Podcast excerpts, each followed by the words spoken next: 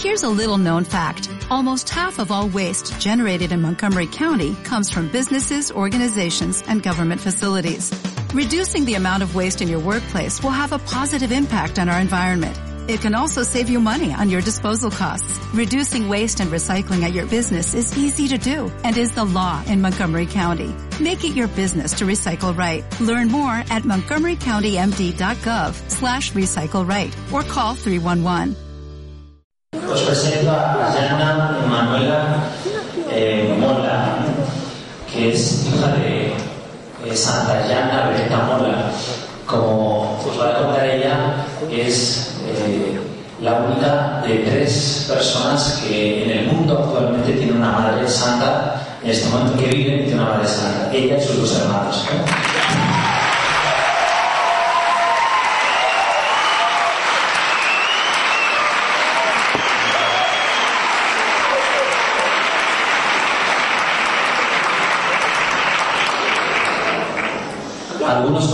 Un poco de, su vida. Eh, nació como fruto de una decisión de su madre a los dos meses del embarazo. Su madre tenía un tumor benigno y los médicos le propusieron eh, tres posibles tratamientos, entre los cuales estaba el tercero que era eh, sacar adelante el embarazo y poner en peligro su vida. Su madre optó por la vida de Yana y gracias a que su madre, Santa Yana, tomó esa decisión, ella pues puede estar aquí para contarnos eh, quién es su madre. Pero lo más hermoso que Yana nos va a contar, ella lógicamente no conoció a su madre, cómo ella ha conocido la santidad de su madre gracias a su padre, porque el Señor le dio la gracia a su padre de vivir eh, pues hasta 24 años. El padre Yana murió, ¿cuántos años? 98. 98 años murió su padre y ella lo ha estado cuidando los últimos 7 años de su vida.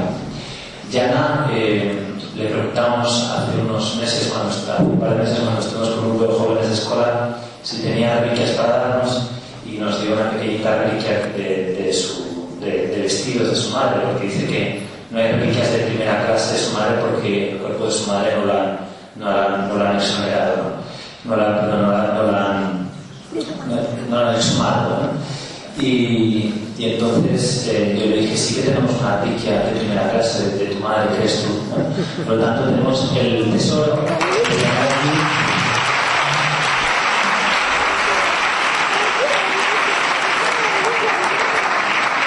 Ella dice que es la reliquia viviente de su madre. Bueno, pues os dejo con ella, que como veréis es, bueno, pues el Evangelio, con la misma sencillez del Evangelio nos habla Yana con esa sonrisa cuando veáis las fotos de su madre, pues yo creo que el testimonio más verdadero de que Yana es hija de su madre es esa mirada que tiene, que es igual que la de su madre. Gracias, Yana. Conosco lo spagnolo.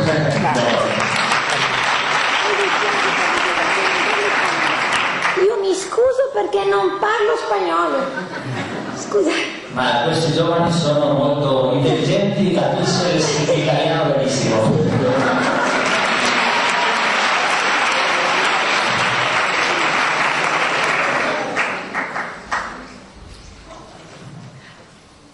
Io prima di tutto, come ho fatto anche prima con le coppie di sposi, prima di iniziare, ringrazio il Signore, la mia mamma, la mia amatissima e santa mamma e anche il mio amatissimo papà per il dono della vita. Lo primero que quiero hacer, como he dicho antes con los matrimonios, quería dar gracias al Señor por el don de mi madre, por el don de mi amadísimo padre, por el don de la vida. Perché il dono della vita è veramente tutto. Io lo posso ben dire. Non sarei qui adesso con tutti voi se non fossi stata amata così tanto. Porque el don de la vida verdaderamente, realmente todo. Yo lo puedo decir, yo no estaría aquí en este momento si yo no hubiera sido amada plenamente. E il dono della vita è il dono più grande più prezioso e anche più sacro che siamo sempre in dovere di onorare e di rispettare e di difendere.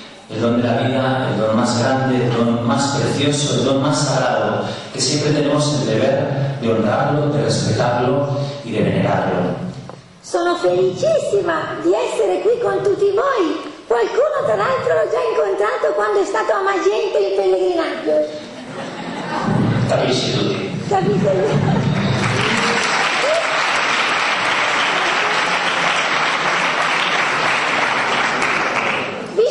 Visto che mi trovo con tanti giovani, ho pensato di concentrare la testimonianza sull'aspetto della vocazione, del fidanzamento e del matrimonio di mamma e papà.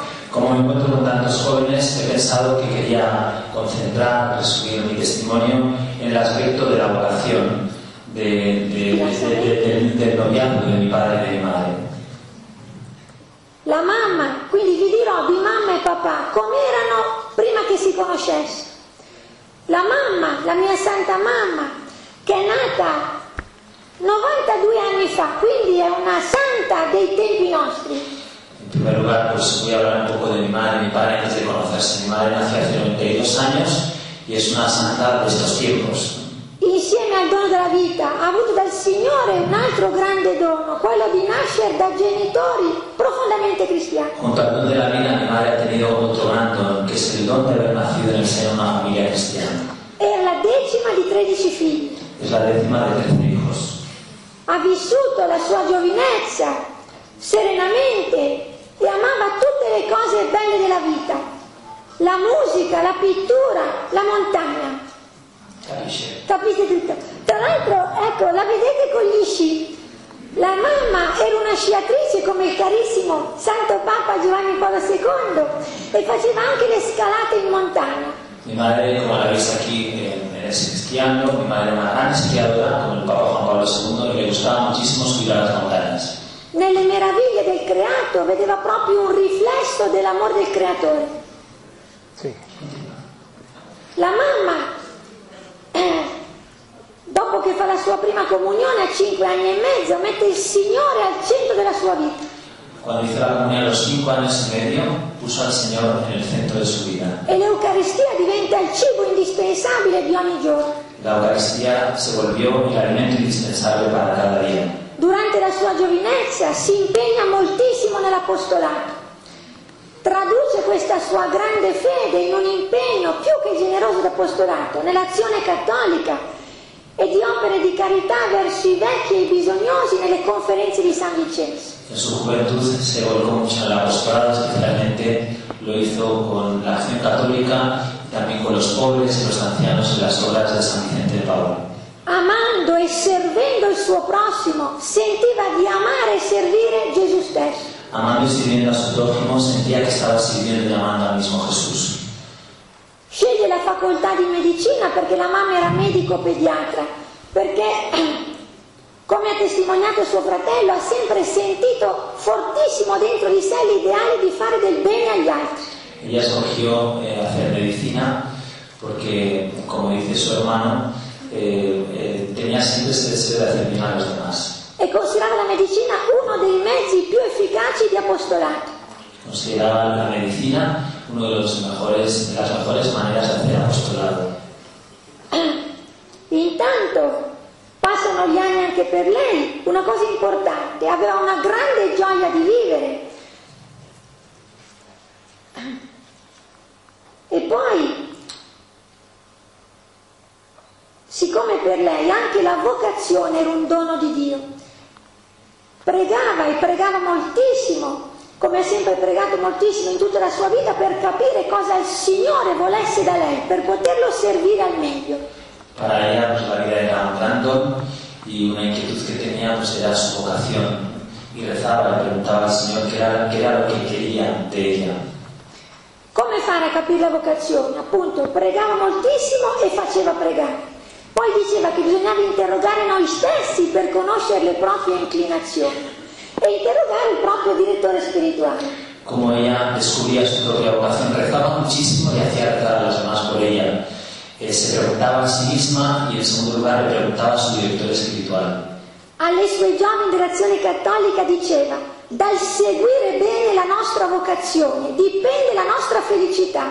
terrena ed eterna. A los jóvenes de la acción católica les decía de seguir nuestra vocación depende de nuestra felicidad aquí en la tierra y luego en la vida eterna. Esercita la professione medica come una missione. E siccome avevo un fratello medico in Brasile, medico missionario cappuccino, in una zona molto povera del Brasile, e da solo non riusciva a curare tutti gli ammalati, aveva chiesto alla mamma, Gianna, vedi se trovi qualcuno che venga ad aiutarmi. Como tenía un tío que era capuchino, que era médico que estaba en el Brasil y veía que ayudaba a tantos enfermos que había allí, pues escuchó pues, eh, alguien que le decía, igual sería bueno que fueras tú allí a ayudarle. La mamma non ha trovato nessuno e ha pensato che fosse lei a dover andare in Brasile come missionaria laica ad aiutare questo suo fratello. Eh, ella como veía que no había nadie, pensaba que tenía que ser ella la que tenía que hacer esta labor de ayudar a su tío como médico misionero. Come laica non ha mai avuto la vocazione religiosa la mamma, ecco, così ha detto la, la sua sorella. Però non aveva una costituzione fisica adatta per sopportare il caldo equatoriale che c'era in Brasile. E allora il Signore, il Signore, il suo direttore spirituale gli ha detto, Gianna, se il Signore avesse voluto questo da te, ti avrebbe dato la salute per andare in Brasile. Visto che non te l'ha data, vuol dire che da te vuole altro. Su director espiritual le dijo, mira, Yana, como tú no tienes buena constitución física, pues es señal de que el Señor no quiere esto para ti, porque hace mucho calor ahí en Brasil, ¿no? Y de por lo tanto, pues lo que tienes que pensar es que si el Señor lo quisiera, te habría dado salud, piensa que el Señor quiere otra cosa de ti. E gli ha detto, perché non pensi anche tu di formarti una famiglia come quella dei tuoi santi genitori? ¿Por qué no piensas formar una familia como la de tus santos padres? Certo, la mamma ha capito che la sua vocazione era quella del matrimonio, però mancava l'elemento per concretizzarla, lo sposo. no? Vuole lo sposo per concretizzare la vocazione. Adesso vi dico del mio papà. Il papà aveva dieci anni di più della mamma, quindi la mamma quando era ancora alla ricerca della vocazione aveva 32 anni, pensate. Mi padre tenía 10 años más que mi madre y mi madre, eh, pues en el momento en el que ella está en, esa, en, esa- en ese deseo de encontrar su vocación, se encuentra con 32 años. Por lo tanto, su padre tenía 42 años. La mamma non ha avuto fretta, ha continuato a pregare finché non era sicura cosa il Signore volesse veramente da lei. Mi madre no tuvo prisa, ¿no? como veis, hasta los 32 años. Dice, y ella no se cansaba de rezar porque su gran deseo era encontrar aquello que Dios quería de ella. Papà, anche lui, una famiglia di genitori molto profondamente cristiani, anche lui, famiglia numerosa, quarto di otto figli. Era un ingegnere meccanico, anche lui uomo di grande fede, impegnato nell'apostolato, soprattutto nella sua giovinezza, l'azione cattolica. El- mi padre era el cuarto de ocho hijos, una familia muy católica, él era ingeniero mecánico, un hombre también pues, muy dedicado al apostolado. Era direttore di una fabbrica importante, allora una fabbrica di fiammiferi, che era vicino a Magenta, la città della mia mamma. Era director de una fábrica de cerillas eh, cerquita de Magenta, en Ponte Nuevo. Prima di incontrare la mamma posso dire che il papà fosse anche lui tutto dedito a questo amore per il Signore, la Madonna, per la sua famiglia, perché a differenza della mia mamma che ha perso i genitori a vent'anni, aveva ancora i genitori, una cosa importante, la mia mamma ha avuto anche lei le sue grandi sofferenze. Però grazie alla ricchezza della sua spiritualità, tutto questo non ha provocato in lei dei traumi, ne rafforzava ancora di più quelle che erano le virtù. Eh, bueno, una parte que, que me, se me ha ido. Yo me he bueno, eh, estaba hablando de su padre y luego ha sacado rápidamente a su madre para decir que, que su madre había sufrido, ¿no? porque el sufrimiento de su madre es que había perdido muy joven cuando tenía 20 años a sus dos padres. ¿no? Y entonces este dolor que su madre padeció en ningún momento le alteró eh, psíquica y espiritualmente porque ya vivía en una profunda fe y es lo que le hizo pues, mantenerse fuerte. Invece il papà aveva ancora i genitori quando ha conosciuto la mamma. Quindi que- e tutto questo impegno per il lavoro. La mamma va a Lourdes a pregare la Madonna di Lourdes che le facesse incontrare il suo sposo. Va con un treno di ammalati insieme a un altro fratello medico. E la Madonna esaudisce le sue preghiere. Il mio papà, anche lui ha sempre avuto lui la vocazione al matrimonio e pregava la Madonna del Buon Consiglio che le facesse incontrare una mamma santa per i suoi figli. Bueno, he oído que fue ella, su madre fue a Lourdes una peregrinación de enfermos a pedirle a la Virgen que le, bueno, le diera el regalo de tener un esposo y la Virgen le escuchó. Su padre, por su lado, pues también era muy devoto de la Virgen, y concretamente la Virgen del Buen Consejo, y le pedía siempre a la Virgen que le diera una madre santa para sus hijos. Quindi sia mamma che papà pregavano moltissimo, sia il Signore che la mamma celeste. Importante la preghiera molto intensa. Eh, muy importante tener en cuenta que tanto mm, mi madre como mi padre eran, rezaban mucho. ¿no? Y para ellos lo más importante era confiar en lo que Dios quería de ellos. Sì. La mamma alle sue giovani dell'azione cattolica diceva ricordiamoci che l'apostolato si fa prima di tutto e soprattutto in ginocchio. Mi madre recordaba a los jóvenes de la acción católica que el apostolado, la, la primera cosa que se hace es de rodillas. La Madonna esaudisce le preghiere di entrambi e l'8 dicembre dello stesso anno, 1954, mamma e papà si incontrano ufficialmente. La Virgen escuchó la dos. Y el 8 de diciembre de 1954 se encontraron los dos. 8 de diciembre de 1954, que bonito, que es el centenario de la proclamación del dogma Concepción. Ma perché dico ufficialmente? Si conoscevano già da 5 anni. Pero eh, no es que fuera el primer encuentro, ¿no? sino que se habían conocido hacía cinco años. Conoscenza molto superficiale. Pero era un conocimiento bueno, superficial. Allora ho detto, cosa ha fatto la Madonna? La Madonna ha fatto incontrare i loro cuori, ¿Qué es lo que hizo la Virgen? La Virgen hizo que se encontraran sus dos corazones. che è la cosa più importante. Il mio papà era molto timido e riservato. È stata la mamma a dichiarare per prima il suo amore a lui. La explicación del padre que fue la madre la primera que se declaró a él. È vero, è proprio così. Sì. Il papà scrive alla mamma una, la prima lettera che le scrive molto formale, gentile dottoressa, e si firma Pietro Molle. El padre pues, era tan tímido y no sabía mucho de estas cosas, por repente pues, escribe una carta muy formal, gentil, eh, doc- doctora, por fin, doctor, doctoresa. Y entonces eh, firma Pietro Mola. La, sua firma. La mamma nella prima lettera scrive al papà, carissimo Pietro, vorrei proprio farti felice. Non dice voglio essere felice io, vorrei proprio far felice te. Naturalmente rendendo felice il mio papà era felice anche lei. La primera carta que escribe mi madre dice, carísimo Pedro, yo querría verdaderamente hacerte feliz. No, ella no piensa en, estar feliz ella, sino que piensa que lo que le va a hacer feliz a ella es hacer feliz a Cambiamo Ah, foto. vabbè. Ah, qui, mamma e papà fidanzati.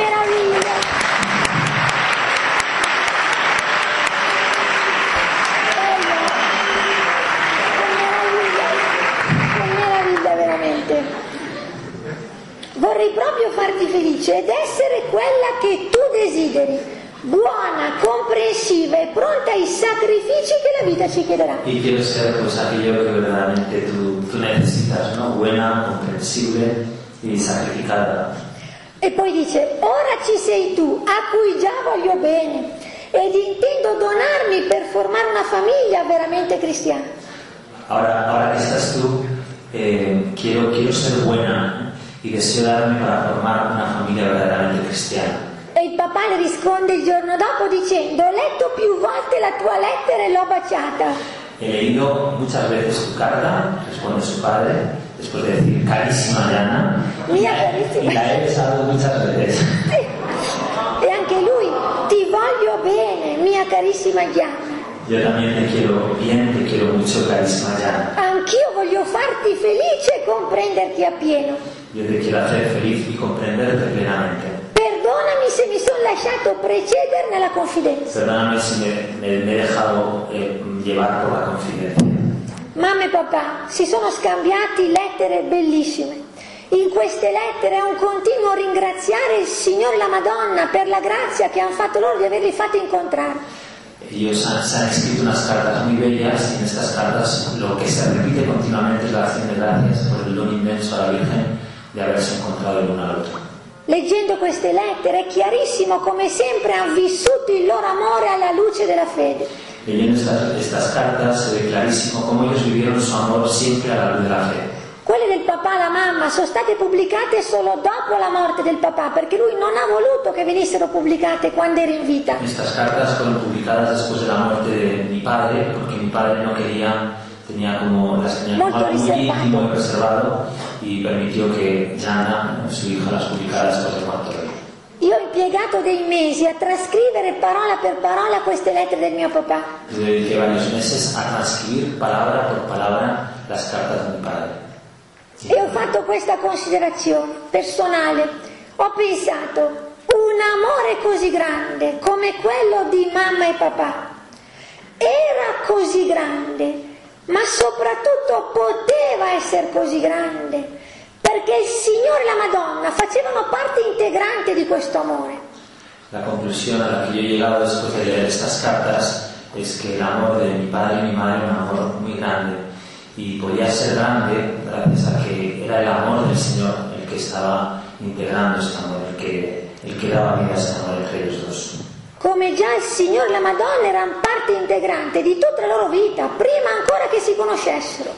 Como ya el Señor y la Virgen eran parte integrante de su vida antes que se conocieran. Durante il periodo del fidanzamento, la mamma mi diceva sempre il mio papà era raggiante, nella gioia e nel sorriso. Continuava a ringraziare il Signore, pregava sempre di più. Il papà le ha fatto moltissime fotografie. Penso che sia la santa più fotografata. Sempre di Giuseppe. Erano pronti anche ai dolori della vita, che non mancano mai. In una lettera da fidanzati, la mamma scrive al papà, è vero, ci saranno anche dei dolori, ma se ci vorremo sempre bene, come ce ne vogliamo ora, con l'aiuto di Dio sapremo insieme sopportarli.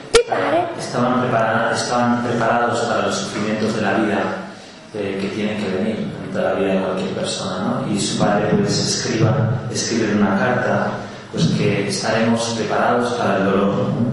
Si nos queremos bien, nos queremos de verdad siempre, ¿no? Como nos queremos ahora. Y con la ayuda de Dios podremos llevarlo siempre adelante, ¿no te parece? E poi la mamma dice al papà, ora però godiamo della gioia di amarci.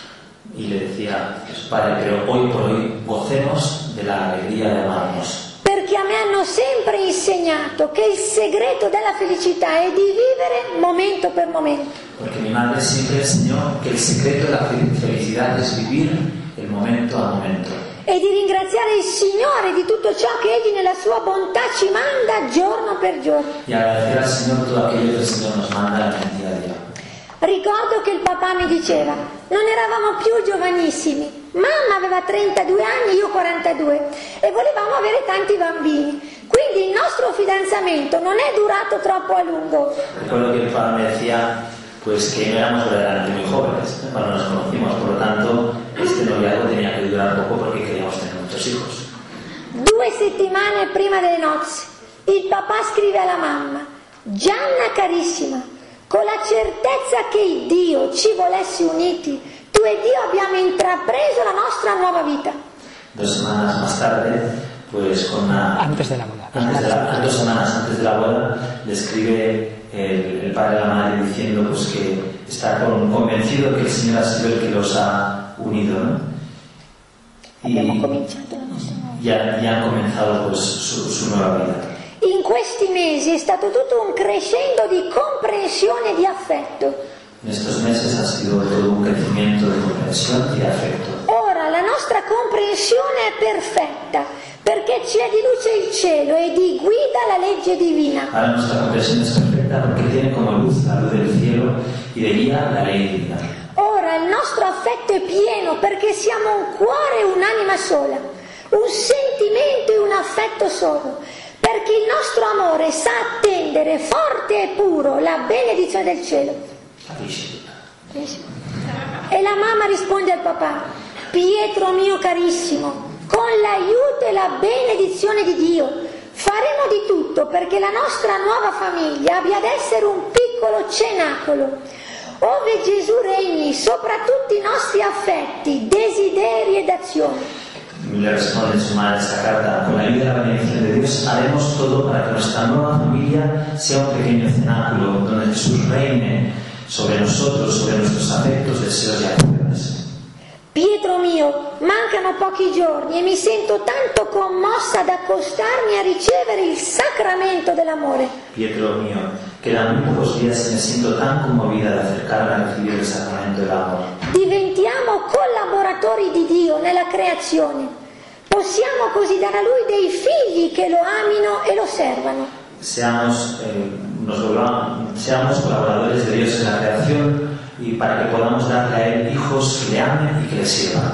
La mamma, come tutte le spose, era impegnata nei preparativi per le nozze, però non ha trascurato la preparazione spirituale.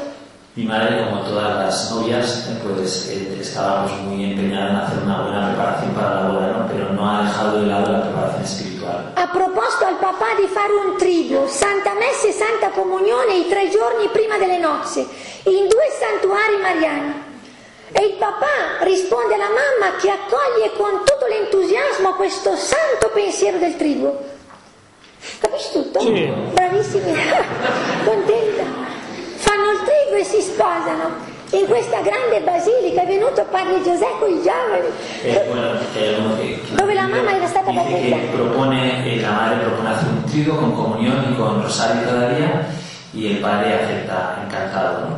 hacer este, este, este, este trigo de preparación. E se casano. Y, y se, Si se- sposan nella parrocchia en la- della- en la parroquia de, de San, San Martín, Sì. la de Dove è stata la mamma battezzata? Dove è stata battezzata? Ecco il l'uomo. primogenito.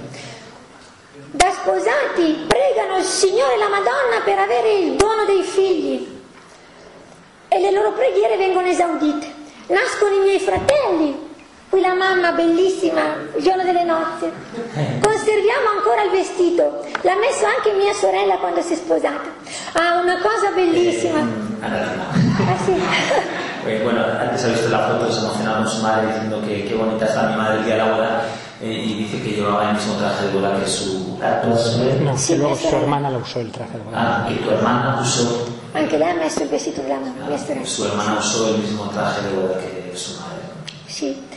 E la mamma, appunto, ha, dato ha messo al mondo i miei fratelli, Pierluigi, che è il primogenito, questo è Pierluigi nella foto, poi Mariolina e Laura.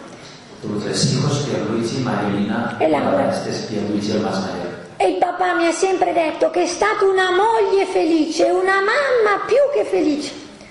Ed è stata capace con grande semplicità ed equilibrio di armonizzare i doveri di mamma, di moglie e di medico. El padre siempre decía que era una madre pues muy feliz, ¿eh? y muy radiante, ¿no? y que muy capaz de, de unificar ¿no? pues las dos cosas que tenía, sus dos misiones, la de madre y la de médico. e continuando a vivere la sua grande fede e a conformare a questa sua grande fede ogni decisione che prendeva e ogni opera che faceva. Y esta fe que ella tenía pues hacía que todas las decisiones que tomaba las contrastaba con su fe. Leggendo queste lettere di mamma e papà, cosa mi ha colpito? Mi ha colpito la grande forza che nasce dall'amore profondo. L'amore profondo più nella prima lettera che la mamma ha scritto al papà, le aveva scritto, sono sempre stata una creatura avida di affetto e molto sensibile. Io pensavo che l'essere avidi di affetto fosse un segno di debolezza, e invece è tutto il contrario. Più noi desideriamo sentirci amati, più abbiamo gioia nel cuore possiamo rendere felici gli altri. È difficile, padre Giuseppe. Chiedo scusa, è troppo complicato. Ha dicho de nuevo que lo que verdaderamente le, le impresionaba de, de las cartas que leyó es el grande amor ¿no? que, que, que había entre los dos. ¿no? Su madre concretamente pues, era una mujer muy, muy sensible, muy afectiva y lejos de ver esta sensibilidad y esta afectividad como un signo de debilidad precisamente pues era una muestra de la capacidad que su madre tenía de dejarse amar por, por en este caso por su padre. Leggendo queste lettere ho capito che essere santi non vuol dire essere perfetti. Anche la mia mamma aveva le sue debolezze, come ciascuno di noi. eh, comprendido a la luz de esto pues que ser santo no consiste entre comillas en ser perfecto porque mi madre pues también tenía sus debilidades ¿no? era débil era débil E poi, ad esempio, lei era medico, pediatra, ma si preoccupava per la salute dei miei fratelli. Yeah. Allora interveniva il mio papà a tranquillizzarlo. Eh, llama la atención que era médico, pero como era tan sensible, se preocupaba mucho por la, por la salud de sus hijos y tenía que ser su padre, que era ingeniero, que la tranquilizaba a ella. E la mamma dice al papà, la tua fede e la tua pietà mi sono di grande esempio, vorrei saper pregare come preghi tu, caro Pietro. Eh, tu fe y tu, y, tu, y tu amor, tu fe me sirve tu oración me sirve de gran ejemplo. Me gustaría rezar como tú rezas, Pedro. Quando la mamma aspettava la terzogenita, mia sorella Laura, il papà per lavoro è stato un mese e mezzo negli Stati Uniti. Cuando mi madre estaba esperando a la tercera hija, mi hermana Laura, mi padre tuvo que estar varios meses en los Estados Unidos. Quasi ogni giorno si sono scritti delle Se lettere. escribían cada día una carta. E io leggendo queste lettere ho capito che non è la distanza in migliaia di chilometri che fa sentire le persone più vicine o più lontane. Eh, leyendo estas cartas, pues uno se da cuenta que no es la distancia lo que hace sentirse lejos de las personas, ¿no? por muy lejos que se encuentren. Loro erano distanti migliaia di chilometri, ma si sentivano vicinissimi l'uno all'altro. Per due ragioni, penso io, per questo immenso amore che li legava e questa preghiera intensissima l'uno per l'altro e per la propria famiglia. Y pienso que lo que hacía que estuvieran tan unidos a pesar de estar a miles de kilómetros de distancia era, en primer lugar, el amor que se tenía y en segundo lugar su profunda oración, la del uno por el otro. La mamma ha sempre avuto gravidanze un po' difficili, però desiderava moltissimo dare un fratellino a mio fratello Pierluigi. Mi madre siempre tuvo embarazos difíciles, pero deseaba mucho darle un hermanito a mi hermano Pierluigi. Dopo mia sorella Laura ha avuto due aborti spontanei e poi arriva- sono arrivata io. Io sono la sesta gravidanza per la mamma, per i sei anni di matrimonio. Pensate l'amore per la vita. Eh, después de, de Laura, su la tercera hermana, hubieron dos abortos naturales y luego nació ella. Y por lo tanto, ella es el sexto embarazo de sus padres. Pensar que gran amor a la vida de esta familia, que en seis años hubo seis embarazos. Cosa accade però durante la mia gravidanza? La mamma alla fine, al termine del secondo mese, cosa le accade? Compare una tumefazione a livello addominale, sempre più voluminosa e più dole- dolente. A los dos meses de, de la- del, del embarazo de ella, cuando estaba embarazada de ella, su madre vio pues, que tenía una tumefacción en, el abdomen eh, que cada vez era más grande, más voluminoso. La medicina di 52 anni fa non era la medicina di oggi, né dal punto di vista diagnostico che terapeutico. La medicina de hace 50 años no era la misma medicina de ahora desde el punto de vista sobre todo del diagnóstico. Per esempio non c'era l'ecografia, strumento diagnostico fondamentale. La mamma viene ricoverata in ospedale per capire cosa avesse oltre la gravidanza. Il medico interviene, viene posta diagnosi di fibroma uterino, tumore del tutto benigno. Sottolineo la benignità. La, para que le diera el diagnóstico y lo que dijo el médico es que tenía un tumor benigno, un tumor benigno. Per capire ancora di più le- il sacrificio della mamma. Lei non aveva un tumore maligno, un tumore benigno. Para que podamos entender un poco en qué consistió el sacrificio de mi madre, teniendo en cuenta que lo que tenía no era un tumor maligno, sino un tumor benigno. Le hanno prospettato tre possibilità. Un intervento radicale avrebbe messo completamente al riparo la sua vita, ma non poteva avere più figli. Il papà mi diceva se la mamma avesse fatto questa scelta, un'isterectomia totale, poteva vivere 100 anni se il Signore le dava tanta vita. Tenía, la primera posibilidad era pues quitarlo todo, entonces pues ya dejaría de tener eh, la posibilidad de tener hijos, evidentemente ya no había nacido, ¿no? Eh, y dice que su padre dice que si hubiera hecho eso, pues que su madre habría vivido, pues no sé cuántos años. La seconda possibilità, asportare il fibroma chirurgicamente, interrompere la gravidanza, quindi fare un aborto e riservarsi la possibilità di avere altri bambini, sempre che il Signore avesse voluto donarglieli. La segunda era pues haber hecho un aborto, extraer a la criatura y haber dejado de tal manera a la madre que pudiera haber tenido más hijos después. Avesse fatto questa scelta, la sua vita era sicuro per questa gravidanza, ma non per future ipotetiche nuove gravidanze. Eh, si hubiera hecho esto, pues su vida era segura para este embarazo, pero lo que no era tan seguro era que los siguientes embarazos no volviera a tener problemas. Terza possibilità, asportare chirurgicamente il fibroma salvando la gravidanza. Questa era la soluzione più rischiosa per la sua vita e lei lo sapeva benissimo come medico. Y la tercera opción era pues es, eh, quitar el fibroma salvando la vida de- del bebé, pero esta tercera posibilidad lógicamente era la más peligrosa de todas y ella lo sabía muy bien porque era médico pediatra. perché l'intervento chirurgico avrebbe lasciato una cicatrice, che è una zona di minor resistenza che poteva cedere, rompersi col proseguire della gravidanza. Porque la intervención quirúrgica había dejado una cicatriz que, que durante el periodo del embarazo podía, podía abrirse y podía provocar graves problemas. La mamma ha scelto naturalmente questa terza possibilità che aveva, ha supplicato al chirurgo di salvare la gravidanza e il chirurgo con mani molto abili è stato capace di farlo. La- mi madre eligió esta tercera, que era salvar el embarazo, y el médico cirujano, pues con, con mucho, con mucha pericia, pues lo hizo así y salvó la vida que llevaba dentro. La mia vita è stata salva. La mamma ha ringraziato il Signore per aver salvato la mia vita. E devo dire che con questo suo ennesimo sì alla volontà del Signore, la mamma ha permesso al Signore di portare a compimento la mia vita. Mi, mi vida estaba salvada ¿eh? y mi madre, por enésima vez, pues dijo que sí a la voluntad de Dios y gracias a que mi madre dijo que sí a la voluntad de Dios, pues ah, hizo lo que Dios quería, pues yo pude tener vida. La mamma pregava il Signore che salvasse anche la sua di vita, non solo la mia. Mi madre no rezaba solamente para que salvara eh, su vida, la de ella, sino también la de la suya de la madre. Ha continuato a vivere i sette mesi che la separavano dal parto con una grandissima forza d'animo, continuando a- ad assolvere i suoi doveri di mamma, di moglie e di medico. Vivió siete meses más pues, con mucha fortaleza, pudiendo combinar eh, pues esos dos deberes de madre y de médico. Esposa y médico. De, perdón, esposa y de médico. Però era pronta a donare la sua vita nel caso si fosse dovuto scegliere tra la sua vita e la mia vita.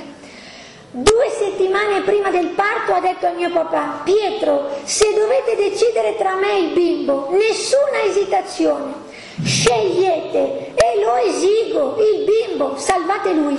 Ella estaba dispuesta a ofrecer su propia vida. Dos semanas antes del parto, ella le dijo a mi padre, si tienes que decidir, si hay que decidir entre mí y el bebé, ninguna duda, elige la del bebé, salva, salva de él. E il papà, per la seconda volta, perché già aveva rispettato la volontà della mamma quando lei ha deciso di portare avanti la gravidanza al secondo mese, ha accettato ancora la volontà della mamma, si è sentito nell'obbligo di coscienza di accettare questo. Un altro marito poteva dire diversamente.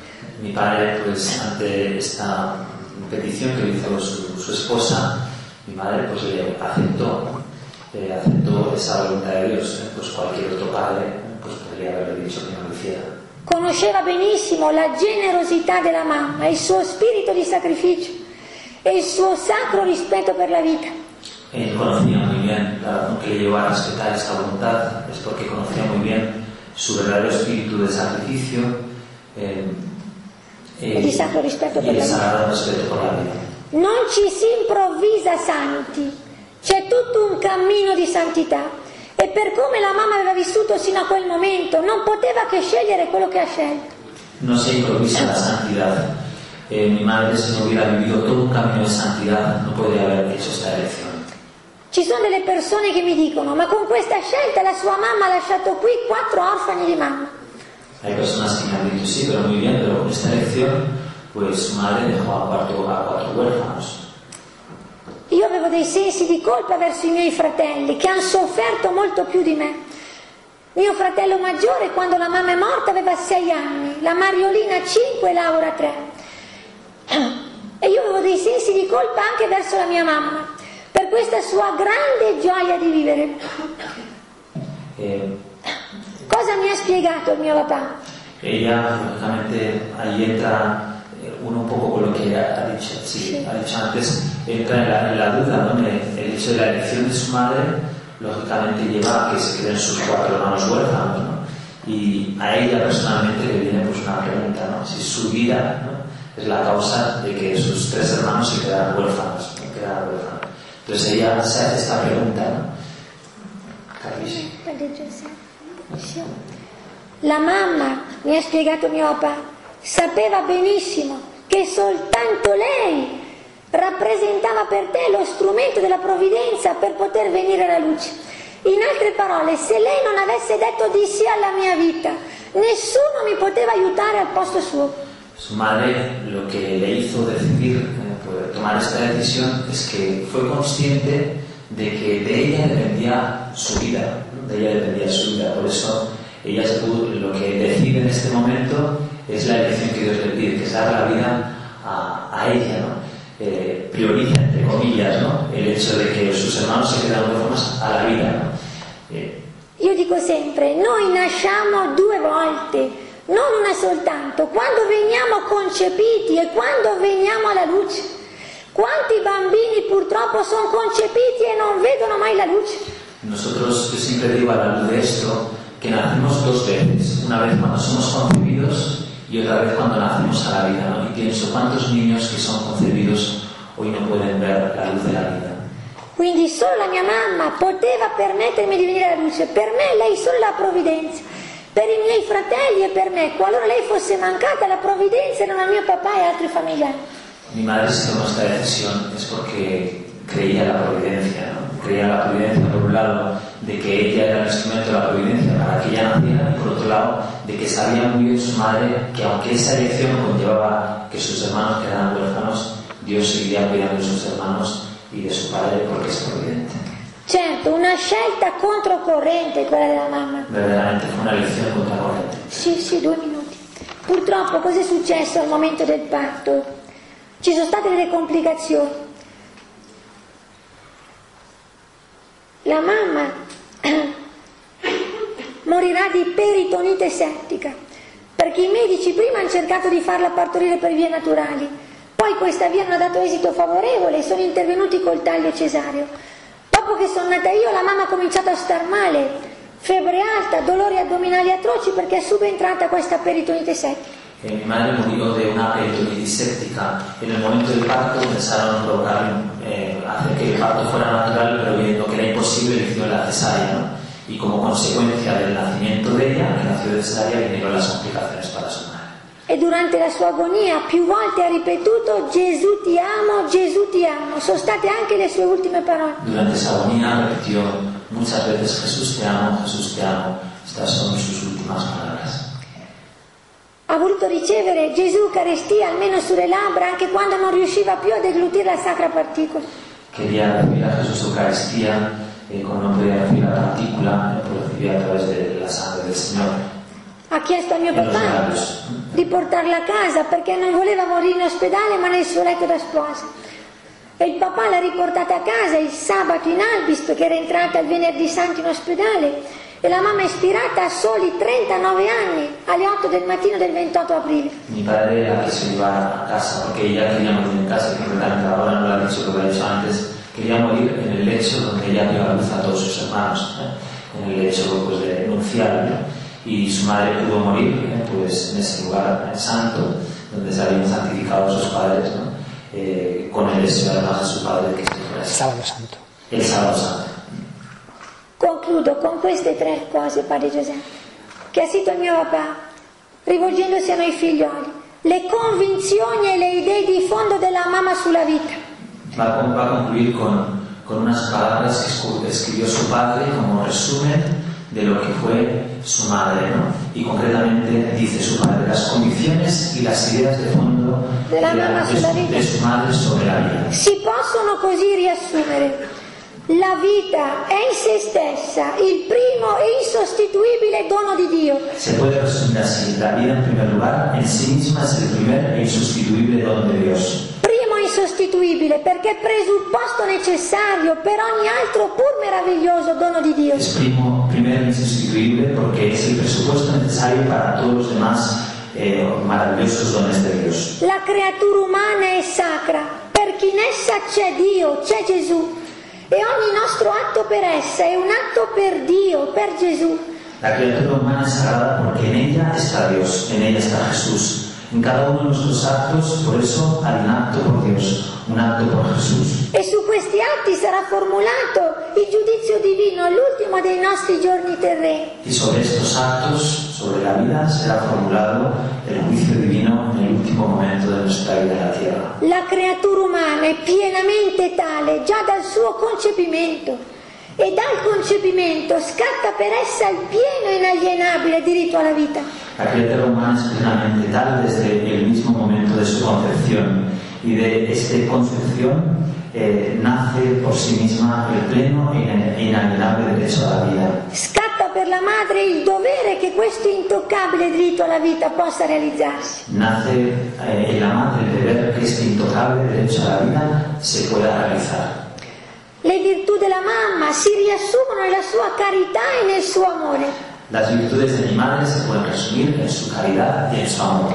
E quando le sue convinzioni e le, le sue idee di fondo sulla vita, la nuova vita che nutriva in seno, la sua stessa vita, chiamano la mamma alla decisione senza pari, la decisione di alternativa tra l'uno e l'altra vita.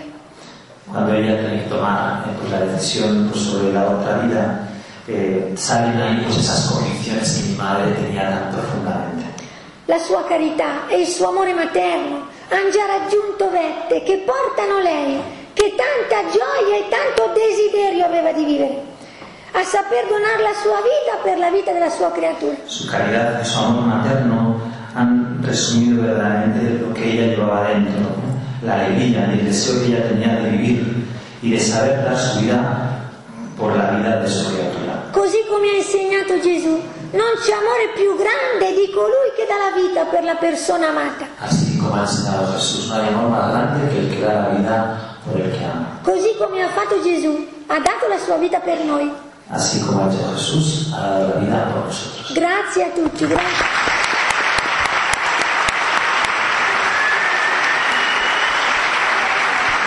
Es una trampilla es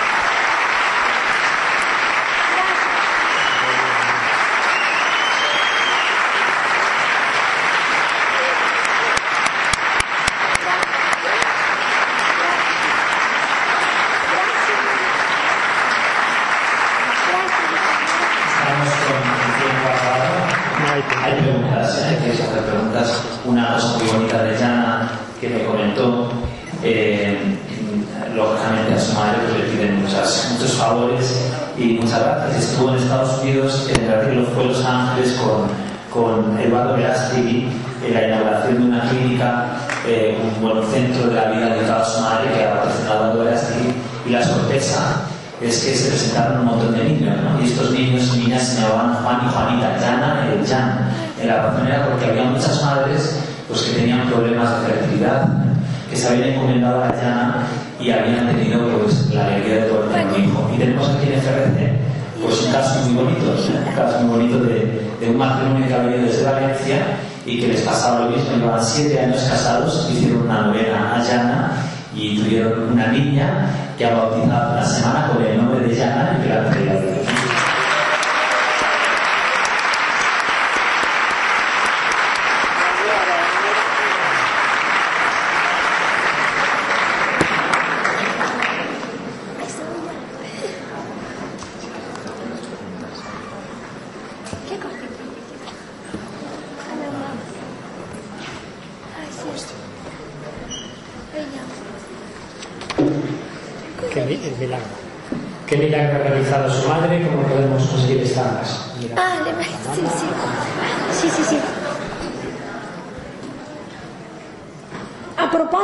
miracolo, sia la beatificazione che la canonizzazione, che poi è il Signore che fa i miracoli per intercessione dei beati dei santi. Per questo che io dico sempre, è il Signore che decide chi e quando diventa santo, è vero padre? Es verdad. Perché i santi sono degli intercessori naturalmente.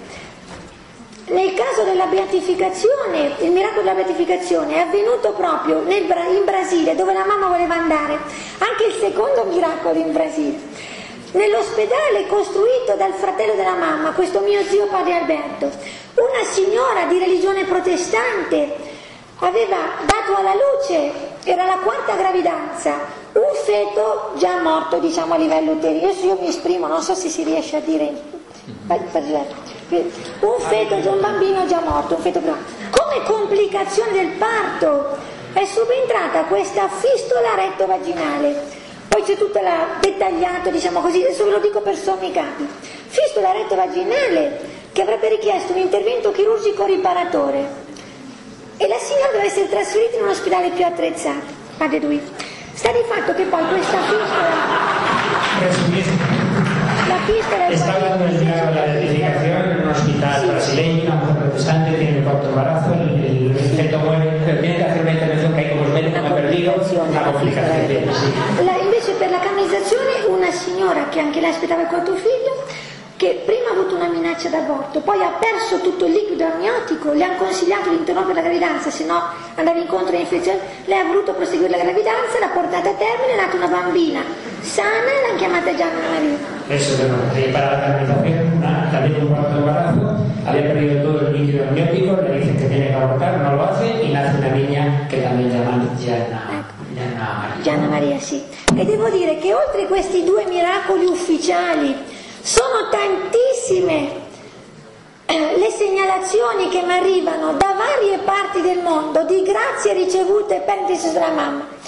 Sono stata negli Stati Uniti tre anni fa, avrò conosciuto in varie città almeno 100 bambine che si chiamano Gianna. Que además de sus milagros oficiales, hay muchísimas gracias, ya he conocido apenas 100 niños que han nacido en la mariana. perché la grazia più frequente della mamma è quella di far avere per sua intercessione bambini a coppie che non riescono ad aver figli. Es la principal gracia que da la madre, es esos niños a las parejas en los que E poi anche grazie spirituali che sono ancora più importanti delle grazie fisiche, eh? Avete sentito anche questo? gracias espirituales que son más importantes que las físicas, como ha oído antes a Tamara. Sì. Eh, poi cosa Sì. diceva? ¿Qué edad tenías cuando te, te Ale. enteraste de que tu madre había muerto? Come? Eh, ¿Cuál era la tua età quando tu hai saputo che eh, tua mamma è morta Certo, certo. E qual, qual è stata la tua reazione? Certo. Dunque, io non ricordo l'età precisa che avevo, quello mi- che mi ricordo era questo, che naturalmente eh, anche quando andavo a scuola, io dicevo, tutti gli altri bambini hanno tutti e due i genitori, mi hanno detto della mia mamma, io non capivo il senso del sacrificio della mamma. E ripeto, avevo questi sensi di colpa verso i miei fratelli. Io, appena nata, come i miei fratelli, siamo stati circondati di un immenso affetto da parte del papà e dei familiari. Loro invece hanno avuto una mamma fisicamente e poi non l'hanno più avuta.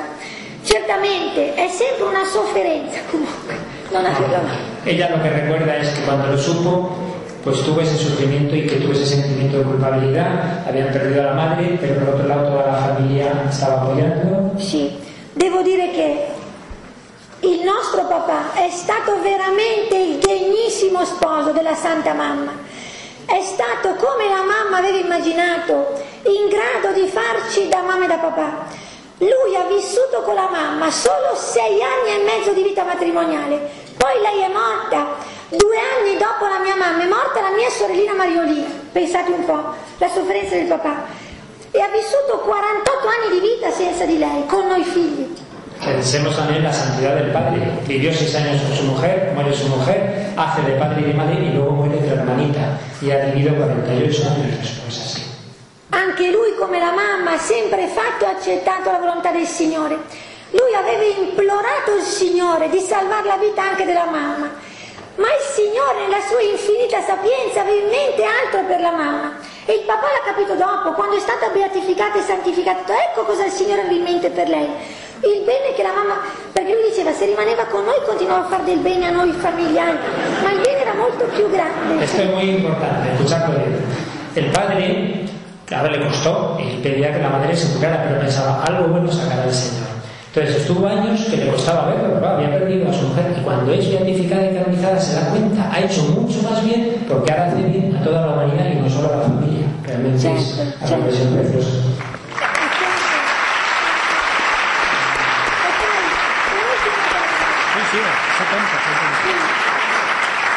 È stato Papa Paolo VI, l'ispiratore primo e fondamentale della causa di beatificazione mamma. Aveva intuito come fosse tempo che la Chiesa portasse ad esempio e a modello non solo religiosi, fondatori di ordini religiosi, ma anche dei laici e delle mamme. Fue el primero Pablo VI que quiso promover la causa porque era una laica y no un religioso sacerdote. Ed è stato il carissimo Papa San Giovanni Paolo II che ha beatificato e santificato la mamma. L'ha beatificata a 32 anni dalla morte col titolo di madre di famiglia e l'ha santificata il 16 maggio 2004. L'ultima santa del, del due è stata la mamma. Col, col, titolo di madre di famiglia siempre. Bueno, lo esencial al final, que la canonizó Juan Pablo II, fue su última canonización y el título era eso, madre de familia. E con gioia immensa ho saputo il 20 luglio scorso che l'arcivescovo di Filadelfia ha nominato i santi patroni dell'ottavo incontro mondiale delle famiglie di Filadelfia del settembre 2015, la mamma e San Giovanni Paolo II. Bueno, que sabéis que hay un encuentro mundial de las familias en Filadelfia, pues ha sabido con muchísima alegría el 20 de julio hace nada que dos patronos de ese encuentro son Juan Pablo II y su madre. Eh, che gioia.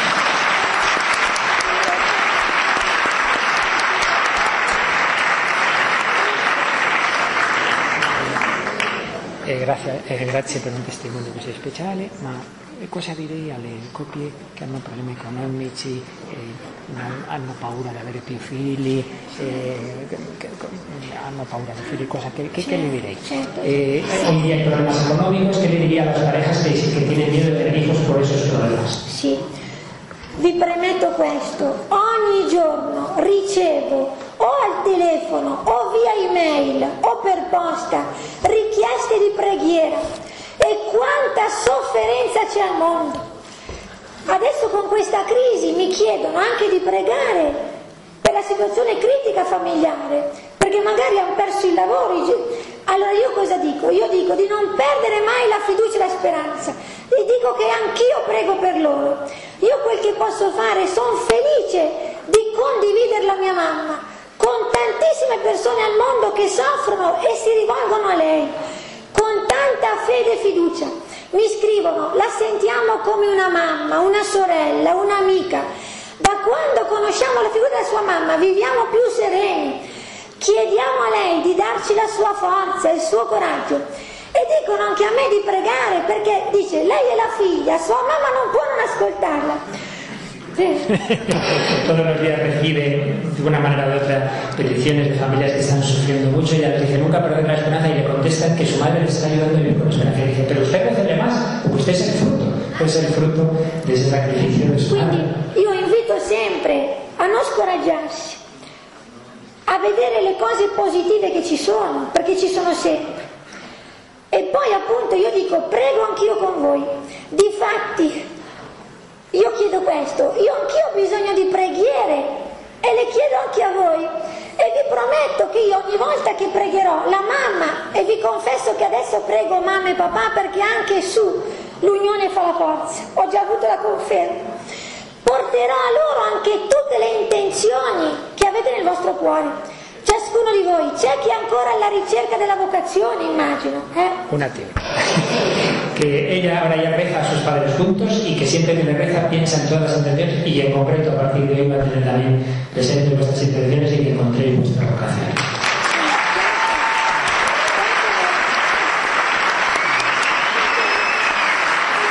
¿Cómo ha vissuto sua mamma le critiche o l'opinione della gente atea, non cristiana di quella epoca? Ma lei era dalle testimonianze, diceva che lei quando anche sentiva dei pettegolezzi li smorzava subito, non andava mai, non so come spiego. Sì, sì, sì. Ha capito? Oppure quando c'erano maldicenze o cose, non alimentava queste cose, anzi, questo o nella crisi Sì. è questo, no, questo non eh, Io posso dire che lei, come dire, se c'erano critiche, eccetera, lei era molto impegnata nell'azione cattolica, Mm. quindi per esempio ha sempre cercato di portare in ogni ambito dove era la sua fede. Poi non so adesso come tra... Sí, sí, bueno.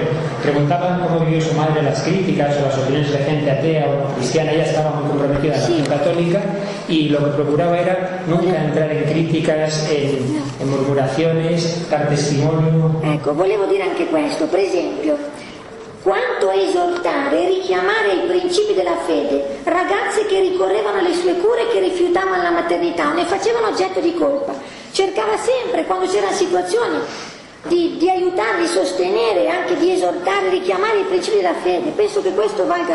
Sí, cuando con chicas que no querían tener hijos, ella intentaba llevarlas a los principios de la fe y, y, pero por otro lado que no, eso no nos lleva a una culpabilidad. Pasa que eso en aquella época, esos principios de la fe. Ahora sería un poco más complicado. Pues bien, más. Terminamos. ¿Es el final o no? Sí, vamos, sí. vamos a acabar. Eh, a una preghiera alla tua mamma. Sì. Eh, ella nos ha dicho que, que, va a presentar al Señor pues, todas sus intenciones y así lo tenemos que creer, ¿no? Que ella eh, lleva en su corazón pues todas las personas que estéis aquí, eh, pues tantas inquietudes, especialmente familiares, pues que tenemos dificultades que puede haber en nuestras familias, sufrimientos morales, físicos.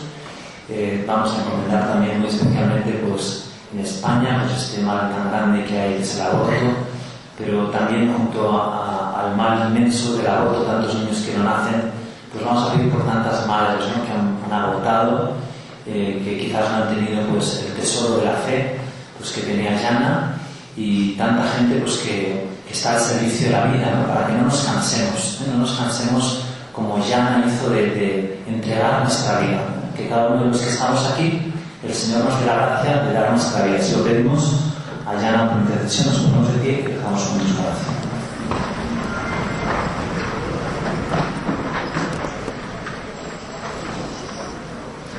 Dios Padre nuestro, te alabamos y te bendecimos porque en Santa Llana Mola nos has concedido y dado a conocer a una mujer testigo del Evangelio, como joven esposa, madre y médico. Te damos gracias también porque por medio de la entrega de su vida nos enseñas a acoger y honrar a toda criatura humana. Tú, Señor Jesús, has sido para ella referencia privilegiada. Te has sabido reconocer la belleza de la naturaleza cuando se preguntaba qué camino debía tomar en la vida. Te buscaba y quería servirte del mejor modo posible. En el amor conyugal ha sido signo de tu amor por la Iglesia y por la humanidad. Como tú, buen samaritano, se ha detenido junto a toda persona enferma, pequeña y débil, siguiendo tu ejemplo y por amor se ha dado totalmente engendrando nueva vida.